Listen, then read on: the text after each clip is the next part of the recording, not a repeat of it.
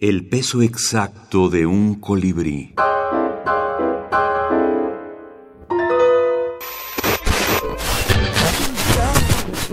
Minificción sobre la radio. Primer concurso de minificción sobre la radio. Tercer lugar. Paola Tena Ronquillo.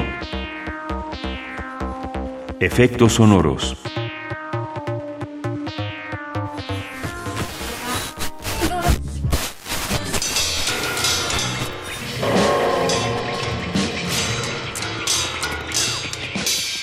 Hipólito, eres un maestro en el arte de los efectos sonoros de las radionovelas y sabes recrear con exactitud cualquier sonido.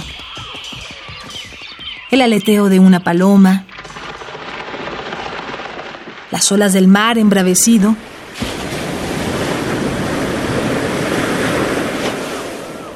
el disparo de un cañón. Todos excepto uno, que esquivo se te escapa. Pascual, tengo algo que confesarte. El capataz susurra Susana Santo Domingo al micrófono de Radio Universidad. ¿Sí? Le responde Jorge Montesinos, su coprotagonista en Cosecha de Pasión.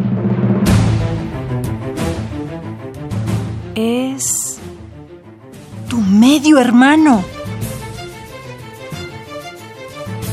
Después de la sorpresa inicial, Pascual abandona anonadado la habitación. Y tú, Hipólito, con las manos dentro de un par de botas, creas sus pasos airados y al mismo tiempo abrazas con la mirada a Susana, tu amor platónico.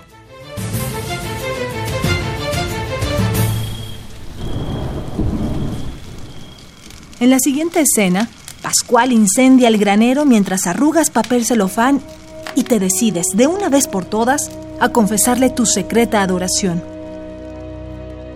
Pero cuando después de la emisión de las 8 te acercas a la puerta entreabierta de la cabina, no sabes si reír o llorar. Por fin aprendes cómo recrear el último efecto sonoro que te faltaba por conocer. Los besos de Susana no para ti, sino para Jorge, suenan igual que tu enamorado corazón rompiéndose en mil pedazos.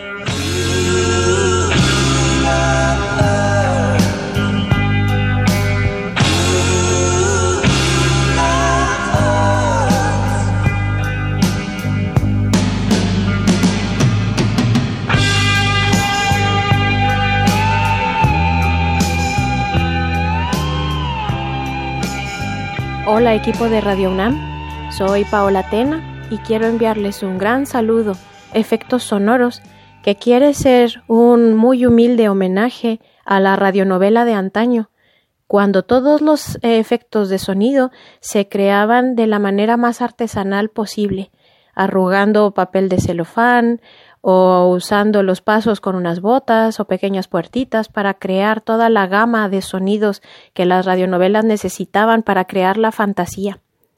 Y entonces en este cuento el protagonista, Hipólito, es tan bueno en su trabajo que conoce todos los efectos sonoros que existen. Sin embargo, se le escapa uno, el cual conoce al final.